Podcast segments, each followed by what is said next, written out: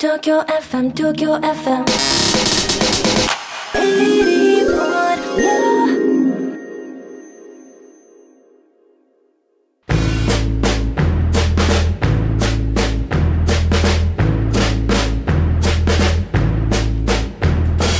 ボイスオブ東京 FM ボイス収集隊の花子ですうららです。レミです。はい第2回目のポッドキャストの配信でございますはい。お届けします。うんこの番組月曜日の夜9時からやっている番組は東京 FM のパーソナリティの方々に私たちボイス収集隊がボイス収集に行くという番組でして、まあ、その番組のですねポッドキャストを今配信してるんですけれども第1回目が堀内孝之さんで。第2回目がうららちゃんが住吉美希さんに、はい。えっとブルーオーシャンですよねブルーオーシャンの住吉美希さんに、あの、ボイス収集をしてきまして、まあ、今回、あの、ポッドキャストでもオンエアで放送されなかった部分も、はいちょっと流しますので、結構あるらしいじゃないですかぜひお楽しみください。ね切り込んでますよね切り込みました。え しかもあの月曜日の夜9時からは流せないようなちょっと秘密の話なども、そうです。ちょっと。まあ、オンエアで放送されていない部分も紹介していきますので、ぜひお聞きください。それではどうぞ。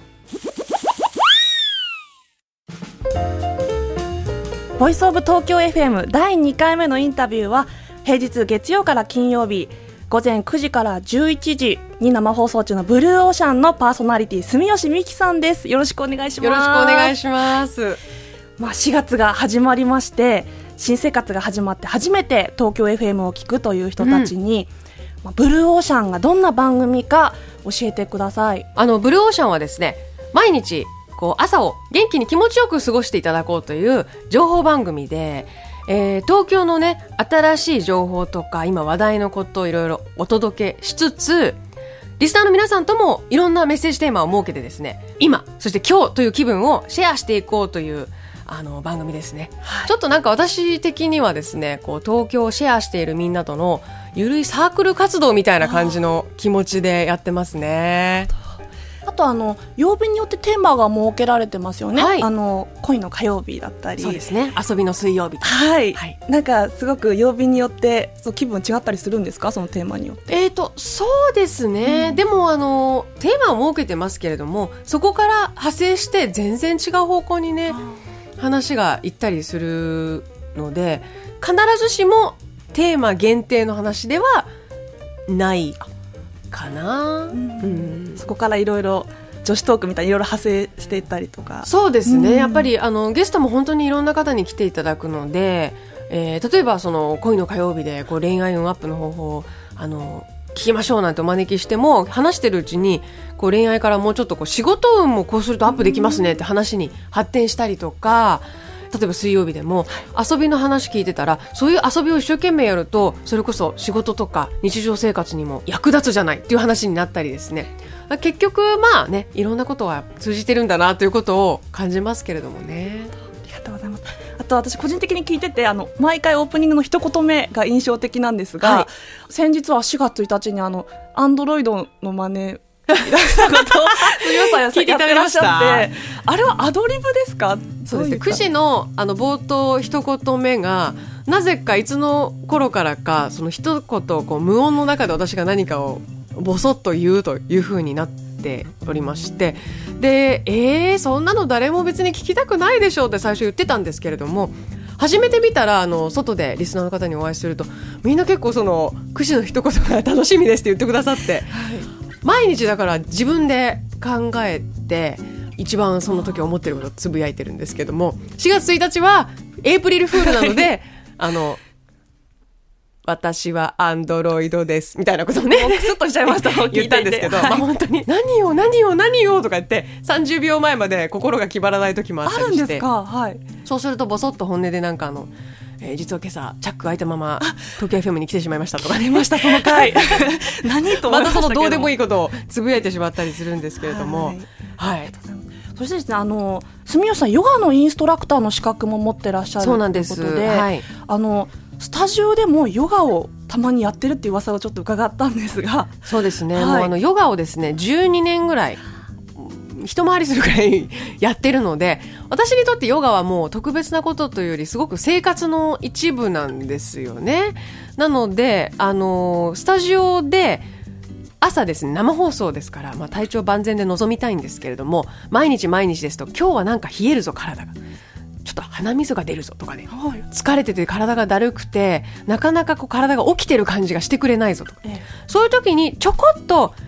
あの自分であのヨガだとこのポーズが効くとか分かるのでその効くポーズを本当に23分でいいんです。すると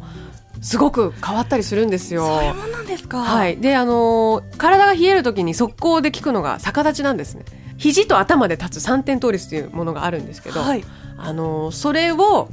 スタジオでたまにちょっとごめんなさいしますとか言って、えーもうこの普通の服のまま、ええこのスタジオのそこの下がねちょうどあの木の床でそんなにコンクリートじゃないのでここで、えー逆立ちをしてまあ23分ぐらいやると体が温まってですね鼻水が止まったりとか。えースタジオの片隅で三点倒立をやってらっですね。しゃったと多分外、ここあの、アースギャラリーはガラス張りのスタジオなので、はい外にもあの違う番組の方とかね、いろんなゲストの方が来るんですけど、多分見ると、なんじゃって思うと思うんですけど、もうそんなことは気にしてられないと。生放送に向けて準備だぞということで、時折逆立ちなどしてます。住吉さん逆立ちしてる時はスタッフの皆さんはどういう感じで見てらっしゃるんですか？慣れてきてるんで あの同じスタジオの中にいる構成作家の人はもうそのままつパソコンでなんか原稿を打ったりとかね作業してるし皆さんもうそもうそのまま何事もなかったようにしてるのでだからより初めて東京 FM のこのアースギャラリーに来た人がたまたま見たらなんだあれは幻かって思うかもしれないですね。そしてあの住吉さんといえば元 NHK アナウンサーをされていたということで、そう伺いたいのがこうテレビとラジオの伝え方の違いだったり、まあ、ラジオの好きなところだったりってありますか？あのー大きく違いますね。テレビはまず関わってるスタッフの人数が大体あのカメラマンがいるという時点でね一人多いじゃないですかで音声の方がいたり。でそうするとみんなが分かって同時に動かないとテレビというものは放送が出ないのであの急にアドリブで何かしにくいんですよね。その瞬間にこうしようと思ってももうカメラマンには伝えられないとか、えーどんな映像が今映ってるから全然関係ないこの話はできないなとかね。いうこともやっぱり考えながら放送を出すんですけどラジオはその辺本当自由ですよね。もう声と音楽や音だけで作られてる世界なのででスタッフもあの本当に濃密な数人で放送も出しています。ですから急に、えー1分前にあらなんかそういえばこういうことが今あってこの話しないとか外でこんなことがあって雨が降ってきたよとか、ええ。ちょっと天気の話変更してしましょうよっていう場合はもうその数人のスタッフでじゃあ行きましょうっていうだけでそれこそ30秒前にその後の放送の予定を変更できるわけですよ内容をそのあたりも柔軟で、えー何をこうトークしてもその場の空気でトークすれば大丈夫っていうところがあの随分違いますし同時にやっぱ面白いですね。なんかよりライブ感というか。あそうよりライブ感があるし、うん。今この瞬間を捉えるということにすごくあの向いているメディアだと思いますねその分近いメディアなんじゃないですかね。リスナーの皆さんとの距離が近いことを私自身も感じながらやってますしもしかしたら聞いてくださってる方々もあの今までの他で見てたあの住吉よりもなんか随分身近に感じるなとか、なんだ、チャック開けてんだみたいなことも含めて、身近に感じていただけるといいなと思うんですけど、はい。あのーすごく、えー物理的な距離というよりはこの本当にそのマイク1枚の向こう、えー本当に今の有吉さんぐらいの距離にリスナーの方が座ってるような距離で、えーいろんなことを分かち合えるのがラジオのラジオの面白さじゃないかなというふうに思います。まあブルーオーシャンの中でダメンズというワードよく聞くんですけれども。そうですか？そんな言ってる？あはいそんな言ってる？だダメンズって。ちょっとブルーオーシャン的ダメンズ。こう住吉さんにとってどんな男性がメンズまあなんか私が考えるダメンズになっちゃうかもしれませんけども一般的にダメンズは物理的にあるいは精神的にあるいは両方自立しきれてない。自立が中途半端な人が中途半端じゃないかな。つまりあの金銭的に周りに頼っちゃう。甘えて頼っちゃう人。あと精神的にもあのなんか言い訳して周りに頼っちゃう人。僕がもっと頑張れないのはこのせいだもんみたいに言ってあいる今有吉さんが あーっていう顔しているでしょ？そういう人の方せいに人のせいにしして自分を正当化してあの自分はこれでしょうがない。っこれが当たり前なんだみたいな感じで過ごしてる方が結構あのダメンズじゃないかなと思うんですよね。努力してすごく努力しても今の状況だっていう人はそれはやっぱり応援したい気持ちに周りになると思うんですけどもなんかちょっとこう人に頼りすぎていてそれでいいと開き直ってる感じの人はちょっとねどうなのって思うじゃないですか。でもやっぱりね恋愛になるとね女性はね母性もあるからねそういう方見るとほっとけないっていう時があるんです。そういう人もいるし人生の時期によってそういう時期もあるんですよね、えーそうなると住吉さんはこう、イケメンとダメンズどちらが好みというか？え私の中では、はい。イケメンとダメンズっていうのは別に二項選択じゃないかもダメンズの中にイケメンもいいるてのですねダメンズじゃないイケメンもいて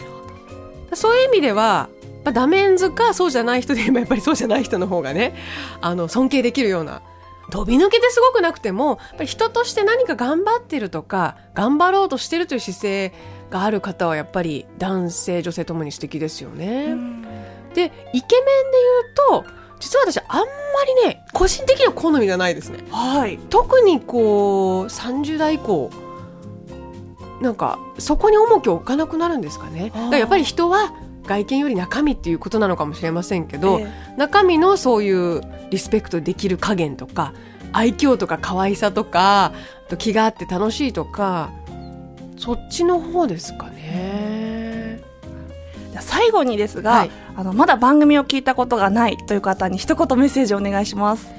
そうですね。あのーえーブローシャンもこの4月から3年目に入ったんですけれども基本的にあのーさっきちょっと緩くて楽しいサークルのような気分で、えー放送やってますって言ったんですけどいつでも入れるサークルです。いい意味でゆるさもあります。でへーっていう楽しい情報から本当に日常に役立つ情報も満載そして朝なんとなくのテーマでちょっとおしゃべりしたい気分なのよねという方にも向いてると思いますので本当に気軽にねちょっと東京 FM に合わせていただいてですね参加していただければと思います。そしていつの間にか私があなたの朝の習慣にとなれていれば本当に光栄です。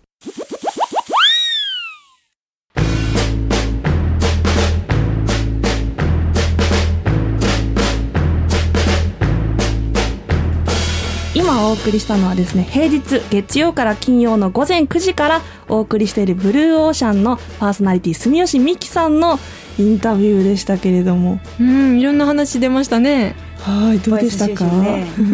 ダメンズの話もこれは面白かったですよね。はいでもあのラジオとテレビのお話がちょっとグッときちゃいました。うーんなんかねこうラテレビでもやっててラジオもやってるからこそうん。の方じゃないとなかなかお話できない話ですよね。ということで、まあ、第2回目の「ボイスオブ東京 FM」のポッドキャストこの辺で終わりにしましょうか。はい。はい、で4月21日月曜日夜9時からの今度は第3回目の「ボイスオブ東京 FM は」マンボウヤシロさんにマンボウヤシロ本部長か、マンボウヤシロ本部長にですねボイス収集していくんですけれども誰が誰が、まあ、誰にしようかね。私か。私ですよね。を切り込んでいくんですね。切り込んでいくんですよね。いきますか。本部長、えーと直々に。ボイス収集隊の私花子がですね、はい。ボイス収集してまいりますのでその模様は4月21日月曜日の夜9時から、東京 FM の方でお楽しみいただければと思います。会社訪問ですね。あそういうことですね。あじゃあスーツ着ていかないと？あらららら。どんな感じなんだろう？スーツちゃんとあの入る前に上着脱がなきゃいけない。あじゃあ小中で買っていきますので。ということで「ボイスオブ東京 FM」第2回目のポッドキャストをお届けしました。えー、っとありがとうございました。じゃなくてお疲れ様でした。